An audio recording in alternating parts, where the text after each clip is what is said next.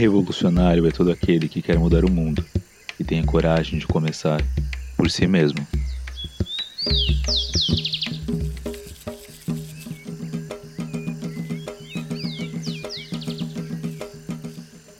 Olá, bem-vindo e bem-vindo ao podcast Acuando Resistências, programa de rádio da Amigos da Terra Brasil, nosso espaço de denúncia contra os ataques do capital ao meio ambiente e aos direitos dos povos. Eu sou o Heitor Jardim, quem está comigo aqui é a Elisiane Brolese. Oi, Elisiane. Oi, Heitor. Oi a todas e a todos que nos acompanham. Estamos começando o nosso quinto episódio da série sobre os impactos da Covid-19 nos territórios e nas comunidades. Lembrando que os outros episódios vocês podem conferir no nosso site www.amigosdaterrabrasil.org.br ou nas plataformas digitais. Sempre em defesa dos bens comuns, a água, o ar, a terra, as culturas em defesa da diversidade de saberes e de modos de vida. É isso aí. Toda semana tem um episódio novo. Não perde.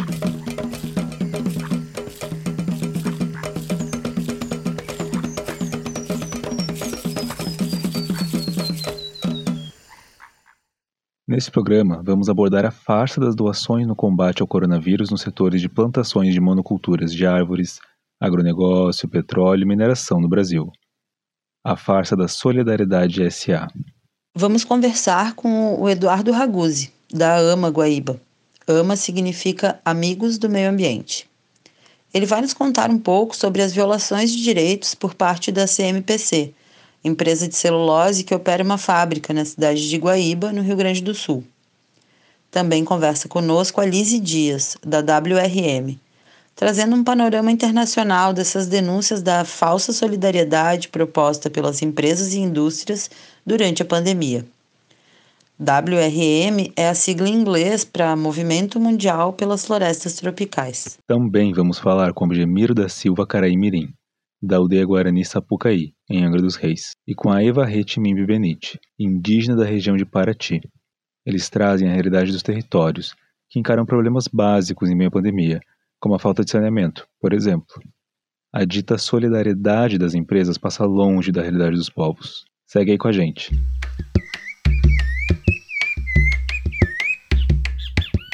Enquanto milhares de famílias brasileiras estão de luto, empresas de diferentes setores se apropriam do momento da pandemia para fortalecer uma falsa solidariedade, com doações que aparentam retorno social. Mas quem realmente ganha com essas ações são as próprias empresas e não a população. Essa foi a forma que encontraram de fortalecer a imagem de suas marcas com propaganda positiva enquanto recebem benefícios do governo. E são essas mesmas empresas que propagam o coronavírus Brasil afora. O marketing empresarial tenta esconder o papel que essas indústrias têm no espalhamento do coronavírus e outras violações de direitos que cometem. Por isso a parceria com a maior rede de televisão do país. A partir do mês de abril desse ano, a Globo mudou suas próprias regras editoriais. Até então, era proibido a veiculação do nome de empresas nas reportagens da emissora. Agora, todas as noites, o Jornal Nacional anuncia ações realizadas por diferentes empresas transnacionais em uma campanha chamada Solidariedade SA. Mas o que não se fala é que essas mesmas empresas tiveram o direito de renegociar dívidas com o Estado brasileiro ainda no início da pandemia. Foram realizados generosos empréstimos do Banco Nacional de Desenvolvimento Econômico e Social, o BNDES. Empresas de papel e celulose como Suzano, CMPC e Veracel são algumas delas. A Suzano, por exemplo, já recebeu mais de 6 bilhões de reais em dinheiro público. Na campanha da Rede Globo, as empresas aparecem como solidárias e ativas no combate à Covid-19. Só que esses mesmos recursos públicos que são usados no resgate de empresas privadas poderiam ser destinados diretamente à população brasileira e a serviços de saúde. No fim, as grandes corporações se beneficiam duas vezes na crise. A primeira, ao receberem auxílio financeiro do Estado, e a segunda, alardeando suas ações de pequeno retorno social. A chilena CMPC, que tem indústria no município de Guaíba, é outro exemplo de como as empresas se aproveitam da crise sanitária para melhorar suas imagens, ao mesmo tempo em que são elas próprias as propagadoras do coronavírus. O primeiro caso de Covid na cidade foi registrado na sua planta para produção de celulose. Sem garantir a saúde dos próprios funcionários, a CMPC agora faz propaganda de doações para combater a doença. Mas o valor doado é de apenas 7% em relação aos ganhos líquidos da corporação no ano passado, que foram de aproximadamente 960 milhões de reais.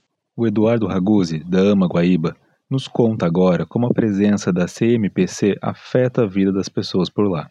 A empresa chilena CMPC opera aqui no município de Guaíba uma planta de produção de celulose bruta, é, praticamente toda para exportação, é, e quadruplicou a sua capacidade produtiva nos últimos anos, utilizando aí de recursos do BNDES, e acabou quadruplicando também a piora da qualidade de vida das pessoas. Né?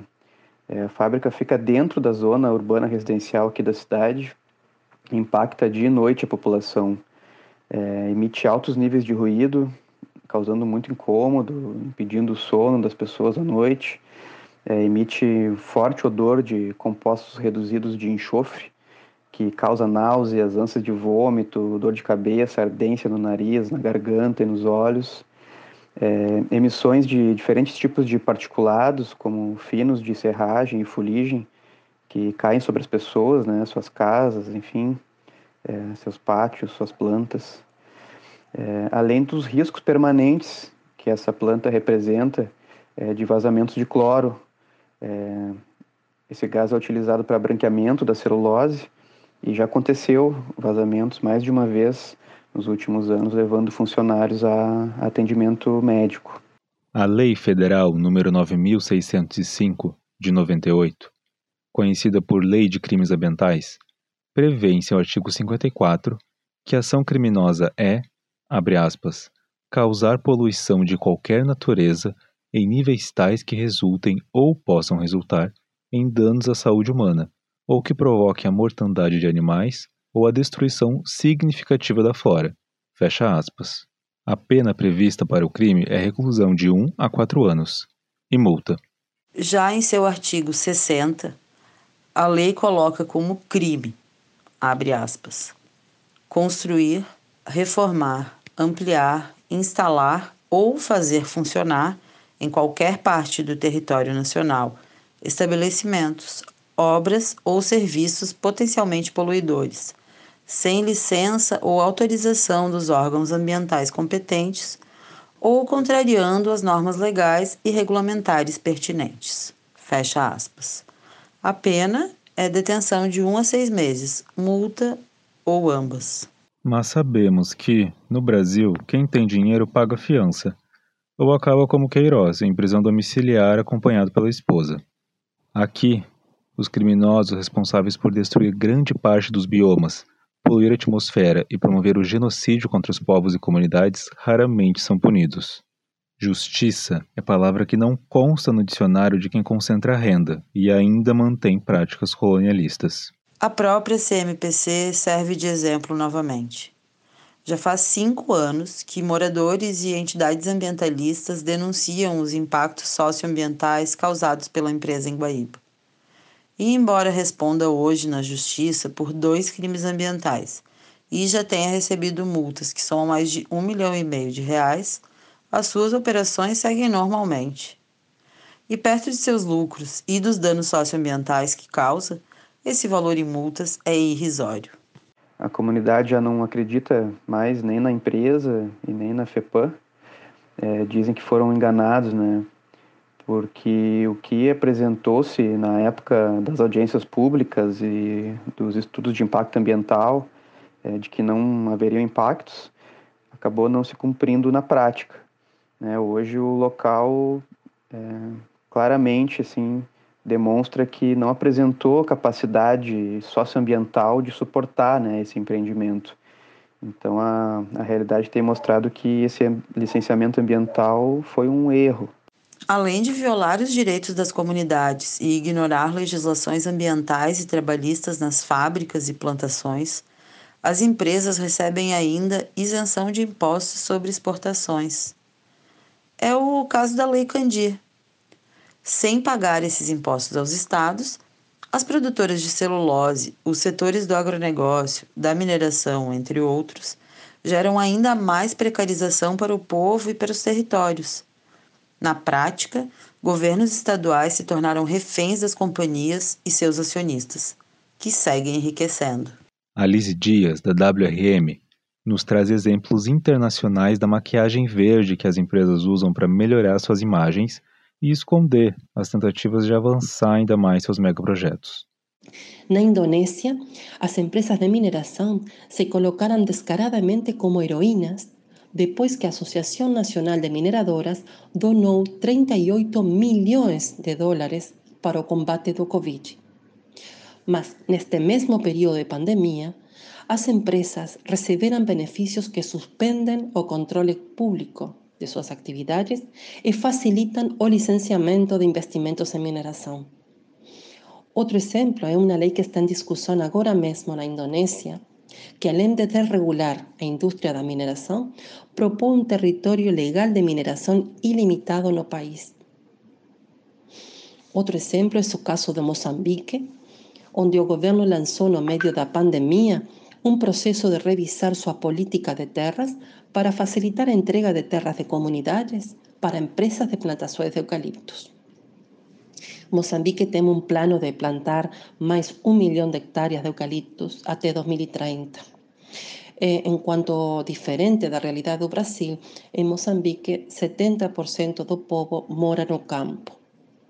Então, apesar de que o governo promete que não vai fazer revisão dessa política sem consultas comunitárias, eles sabem que durante a pandemia não é possível organizar estas consultas. E, para finalizar, um exemplo de Peru, onde o governo tentou estabelecer uma consulta prévia virtual para acelerar grandes projetos extractivos.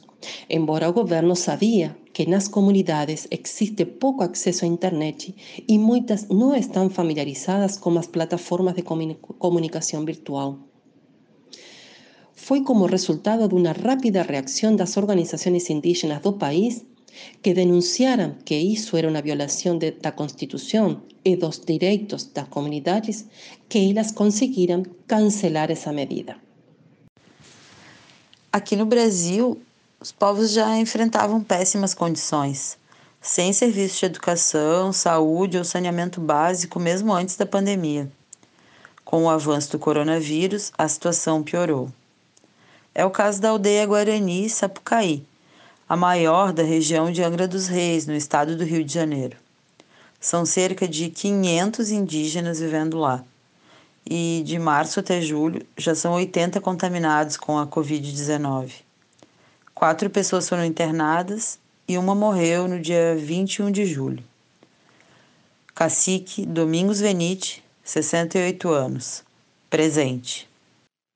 De um total de 80 famílias residentes da aldeia, somente a metade possuem banheiros. Isso dificulta os protocolos de higiene para a prevenção do coronavírus. Outra área com prejuízos é a educação. Algemiro da Silva é graduado em Sociologia pela Universidade Federal do Rio de Janeiro e atualmente faz mestrado em Linguística, e é professor no Colégio Indígena Carai Coelho Renda. Ele nos conta agora como está a situação da escola, além de alertar para as difíceis condições que se encontram os Guarani que tinham como principal fonte de renda o dinheiro da venda de artesanatos. A educação também que já vinha com muita precariedade, tenha que ser produzido material didático bilíngue, intercultural. Não tendo isso, obviamente a gente tem bastante dificuldade para trabalhar é, bilinguismo. E, para finalizar, é, a pande agora a pandemia mesmo é, impactou muito a comunidade é, no sentido de econom, é, impacto econômico, né? Porque, obviamente, a comunidade quase 80%, aliás 80% diria, uh, da, da família sobrevive ou faz artesanato e vende artesanato, ou vendia, né? Com essa pandemia, impactou muito essa economia dos Guarani da aldeia de Sapucaí. Outra questão que também preocupa alguns indígenas é o isolamento social, medida considerada até então a mais eficaz para que o coronavírus não se espalhe. Eva Retemembi Benite é cacica da aldeia Paratimirim e nos traz um relato da situação na sua aldeia. É, isolamento, né? No primeiro a gente estava preocupado porque nós tinha três pessoas. É, acho que foi meio de é, abril. Só três pessoas. Nesse, nesse momento a gente ficamos muito preocupado com a doença, né? E aí, como a gente não tinha é, para colocar isolamento, aí nós, cada uma ficamos nas casinhas mesmo, né? Mas é só que da semana passada já, já aumentou, né? Foi para 53 e a gente ficamos muito preocupado com isso, né? Eu teve conversando com, com o secretário e uh, eu falei com ele, né? Porque assim, a gente a gente tem uma escola, só que não, nós não temos estrutura. Nós não temos equipamento, nós não recebemos nada de equipamento. Como que a gente vai colocar de isolamento? É, a nossa comunidade também ah, achou importante, né, que a comunidade, como algumas pessoas que recebem auxílio, tem algumas pessoas que recebem Bolsa Família, né?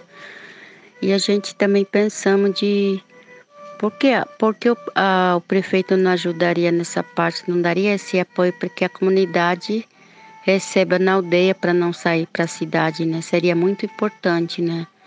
É, para não a comunidade sair e da aldeia e para a cidade receber o auxílio. Seria importante que o prefeito é, apoiasse nessa parte para que é, para a gente receber aqui na aldeia, né? Para não a comunidade sair. Aí evitar, evitaria esse vírus não, não entraria para a aldeia, né?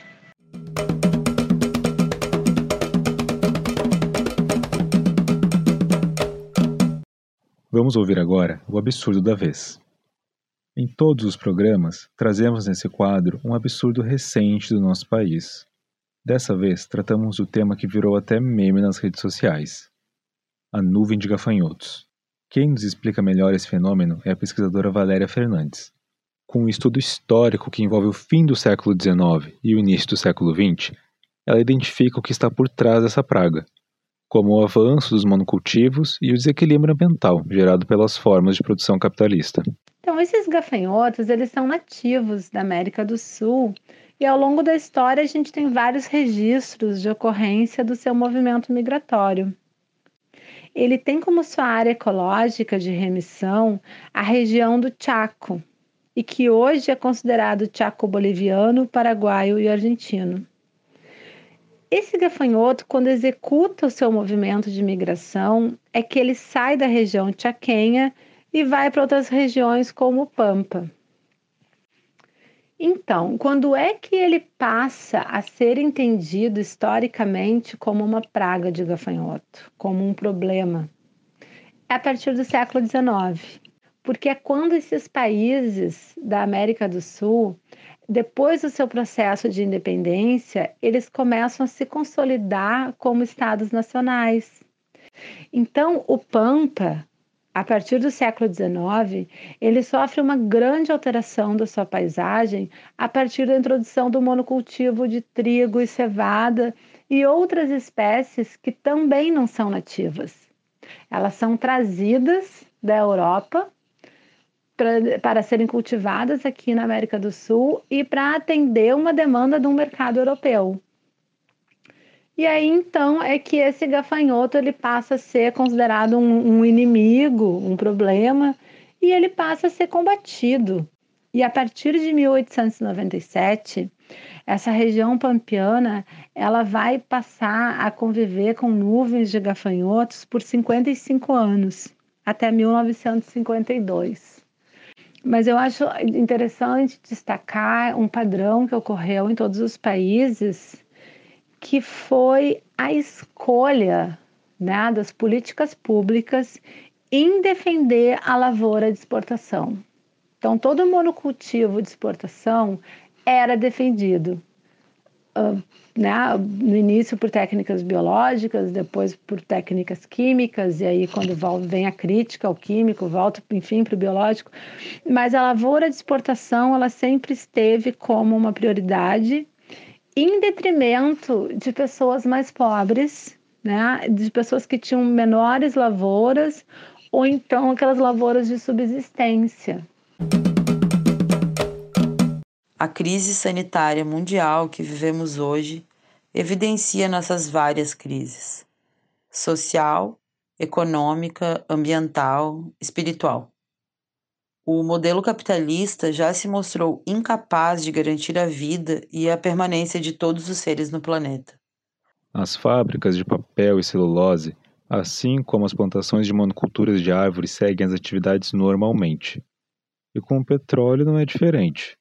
A Petrobras está enfrentando um surto de coronavírus em plataformas de extração e teve que paralisar as operações de duas plataformas depois da contaminação de trabalhadores. As duas unidades pertencem a companhias estrangeiras e estão alugadas para a Petrobras. Exemplos do descaso das transnacionais com a vida e com a natureza não faltam. E da impunidade dessas empresas também, infelizmente. A Vale responsável por dois dos maiores crimes ambientais na história do Brasil, segue sem pagar pelos rompimentos das barragens em Mariana e Brumadinho. Aliás, é, no dia 25 de julho, fez um ano e meio do rompimento da barragem do Córrego do Feijão, em Brumadinho. 259 pessoas morreram e 11 seguem desaparecidas. Manuel Bueno dos Santos é presidente da Federação das Associações de Pescadores Profissionais, Artesanais e Aquicultores do Espírito Santo e nos conta como os crimes da Vale afetam até hoje a vida dos pescadores artesanais da região. Eu vejo uma necessidade muito grande né, da situação que foi, até porque é, contaminou nosso meio ambiente todo, né? Então não é a mesma realidade manter a pesca, até porque nós não sabemos se você fazer a, a, a pescaria, né? Se nós estamos é, levando para a nossa sociedade, para a mesa da população brasileira, uma alimentação de qualidade, até porque que antes nós tínhamos essa certeza que era de qualidade. Hoje nós não temos mais essa certeza que essa alimentação é de qualidade. Então, no meu ponto de vista, não é mais da forma que era antes. Eu não acredito que é a mesma coisa. Então, a gente não tem certeza que esse peixe é de qualidade. É, eu vejo que a Vale ela, ela tem uma visão muito capitalista, né? Então a visão dela é, é sempre manter né? É, essa visão do capital e esquece os movimentos sociais. Então é, na forma que ela pensa, né, do, do trabalho dela, ela está correta. Agora, para nós, que são comunidades tradicionais, pescadores, então, para nós, está péssimo a situação dela, principalmente do crime que ela cometeu, que foi um impacto muito grande para o meio ambiente e para o socioeconômico e da onde nós tiramos nosso sustento e da onde nós colocamos uma alimentação de qualidade na mesa dos brasileiros. Por outro lado, em todo o país, ações de solidariedade mobilizadas por organizações e movimentos sociais buscam minimizar os impactos da crise da pandemia para as populações mais vulneráveis. Podemos citar aqui os trabalhadores sem terra e os petroleiros, que se uniram no Paraná para doar gás de cozinha e toneladas de alimentos orgânicos e saudáveis, livres de veneno. Assim como o movimento dos atingidos por barragens, o MAB, que propôs uma série de medidas pautando a isenção de tarifas de serviços essenciais, sobre as quais falamos no primeiro episódio do Ecoando Resistências. Verdade. Diversas frentes de solidariedade atuam onde o Estado não chega, uma solidariedade bem diferente daquela do quadro do Jornal Nacional. E isso a Globo não mostra. De forma horizontal, do povo para o povo, os movimentos sociais se articulam, o Movimento pela Soberania Popular na Mineração, o MAN, por exemplo, já fez a doação de mais de 6 toneladas de alimentos, que serviram para alimentar famílias das periferias, indígenas e comunidades tradicionais. Essa rede de solidariedade, junto com a luta por políticas públicas e garantias de direitos, como acesso à água, renda básica, tarifa social de energia, são formas de defender a vida dos povos ameaçados pelo modelo econômico neoliberal. É um modo de construir caminhos e alternativas populares para enfrentar a pandemia do sistema capitalista. Sobre isso, vamos ouvir de novo a Lise Dias, da WRM. Assim como no Brasil, em todo o mundo, as pessoas que têm sentido os impactos mais terríveis do sistema capitalista são as mesmas pessoas que agora garantem que ninguém fique para trás Cosas extraordinarias están aconteciendo en barrios y comunidades de distintos países do sul global. Por ejemplo, movimientos de pequeños agricultores que distribuyen comida de grasa a quien precisa, iniciativas comunitarias destinadas a impedir a diseminación do Covid, refeições colectivas preparadas y distribuidas en ruas, o ferias comunitárias auto-organizadas que possibilitam o distanciamento social enquanto fornecem alimentos saudáveis. Então, esta crise tem que representar uma mudança necessária rumo a sociedades justas, com ações coletivas que possibilitem um novo começo para economias que privilegiam o bem-estar das pessoas comuns em detrimento do lucro das empresas. E para finalizar, só dizer que quando os governos falam do retorno ao normal, não podemos permitir voltar ao normal, porque o normal que tínhamos era o problema. Algumas notícias rápidas. Relatório da GRAIN e da Rede Social de Justiça e Direitos Humanos mostrou que o Fundo Patrimonial da Universidade de Harvard, uma das mais respeitadas do mundo, investiu 1 bilhão de dólares em terras no Brasil, na África, na Oceania, no leste europeu e nos Estados Unidos. O investimento foi uma reação à crise econômica de 2008. Boa parte dos empreendimentos adquiridos no Brasil são terras ocupadas por grileiros em conflitos com comunidades tradicionais e quilombolas em áreas do Cerrado. Há registros de desmatamento e ameaças de morte. Na segunda-feira, dia 27 de julho, o Jubileu Sul lançou a campanha A Vida Acima da Dívida, que alerta para o impacto destrutivo da acumulação e pagamento da dívida pública ilegal na vida dos povos e na natureza. A reivindicação é pela anulação total da dívida financeira. A iniciativa coletiva ocorre até dezembro, com a promoção de ações desde os territórios, priorizando a luta em favor do bem-estar dos povos no contexto de endividamento histórico agravado pela pandemia do coronavírus. E a gente já falou disso aqui, mas vale relembrar. O Comitê de Combate à Mega Mineração no Rio Grande do Sul tem realizado uma série de lives sobre os impactos da mineração nos territórios e comunidades. Toda segunda-feira tem um debate novo. São as Segundas pela Vida.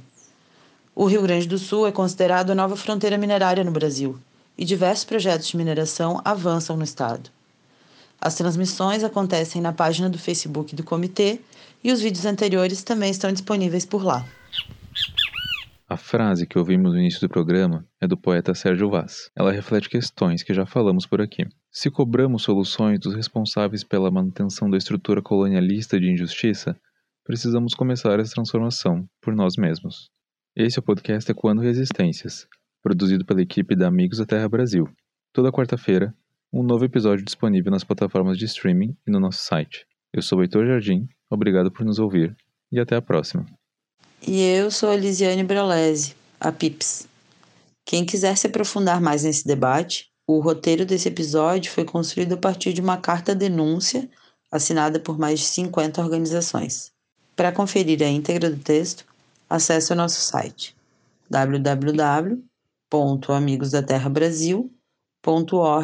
www.amigosdaterrabrasil.org.br para encerrar, ficamos com a poesia da Micaela Coelho, que integra o coletivo Poetas Vivos.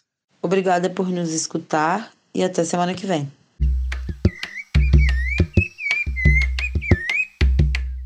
Pessoas negras morrendo, vídeos na tela sem aviso. Ágatas e João Pedros da polícia levando tiros. Invade a nossa casa, quer trocar dentro da favela. Não adianta, fecha a porta, se bala, atravessa a janela. Enquanto isso, branco usa nossa morte como outdoor. Hoje são todos antifascistas. Ontem falava que a dor do babu era menor. Eu tô cansada de tanta morte, meu povo tá movido a ódio e medo. Enquanto isso, no Twitter, discussão separa do negro. Se tá morrendo é preto, a gente já nasce de luto. Quero ver branco seus privilégios no protesto, fazendo uso da frase que vidas negras importam, ou só importam quando geram like. Tu não deixa de ser racista por escutar o Tupac, George sem filha, na TV nem vejo notícia. Trump, Hitler, Bolsonaro, entrelinhas neonazistas. Meu povo tá revoltado, raiva pesa bem mais que chumbo. Se racista tem nojo, meu povo tem punho. Esquartejo queimo, nem deixe testemunho. É que estão me pedindo calma, vou respirar um segundo. Mas como vou me acalmar se Vão matar outro daqui a 23 minutos. Capitão do Mato, na cidade de Pedra. Viramos alvo quando mostramos livros ao invés de só perdas e escritores livres. Quem viu Pantera Negra não entende a trajetória. Tínhamos lanças, vocês a pólvora, temos a prova, mas vocês o cast. Somos a maioria, não se esquece. Não vou desviar a luta. Já tô tão machucada que nada mais me machuca. Querem meu lado Luther King, mas não ter o mal com X. Vou cortar a cabeça por cabeça de que lucrou com a morte de Marielle. Meu presente pro governo Westvite Coquetel. Somos a maioria, vocês que têm que ter medo. O governo ainda não entendeu. Se for acrescentar, vem junto. Se não for, vai com os teu.